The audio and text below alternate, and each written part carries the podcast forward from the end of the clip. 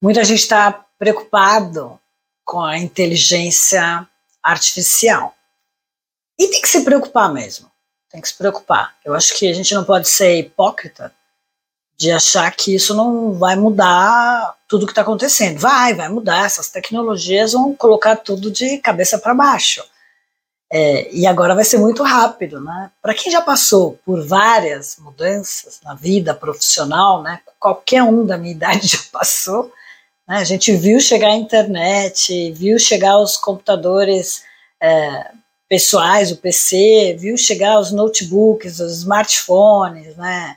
Uma, um monte de tecnologias que foi sim é, removendo algumas profissões, não só os datilógrafos, os digitadores, mas várias profissões é, foram sumindo. Só que essas pessoas elas tiveram tempo de correr e se alocar para outras profissões e muitas delas, né, assim, mais braçal, mais operacional.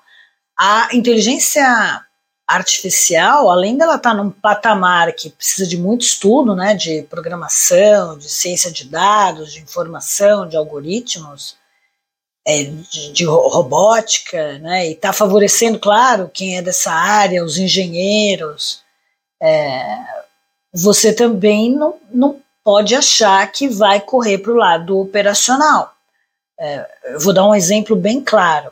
A inteligência artificial vai deixar um monte de motoristas desempregados, um monte de caixa de banco já está deixando, de caixa de mercado, vai deixar um monte de, de caminhoneiro, de frentista, até gerentes, médicos, advogados sem emprego.